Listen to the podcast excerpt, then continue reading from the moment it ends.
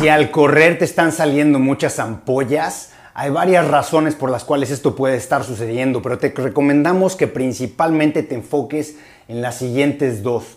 Número uno, que revises tus calcetines, que los calcetines no sean muy gruesos, que no se estén arrugando, que queden bien con tu pie.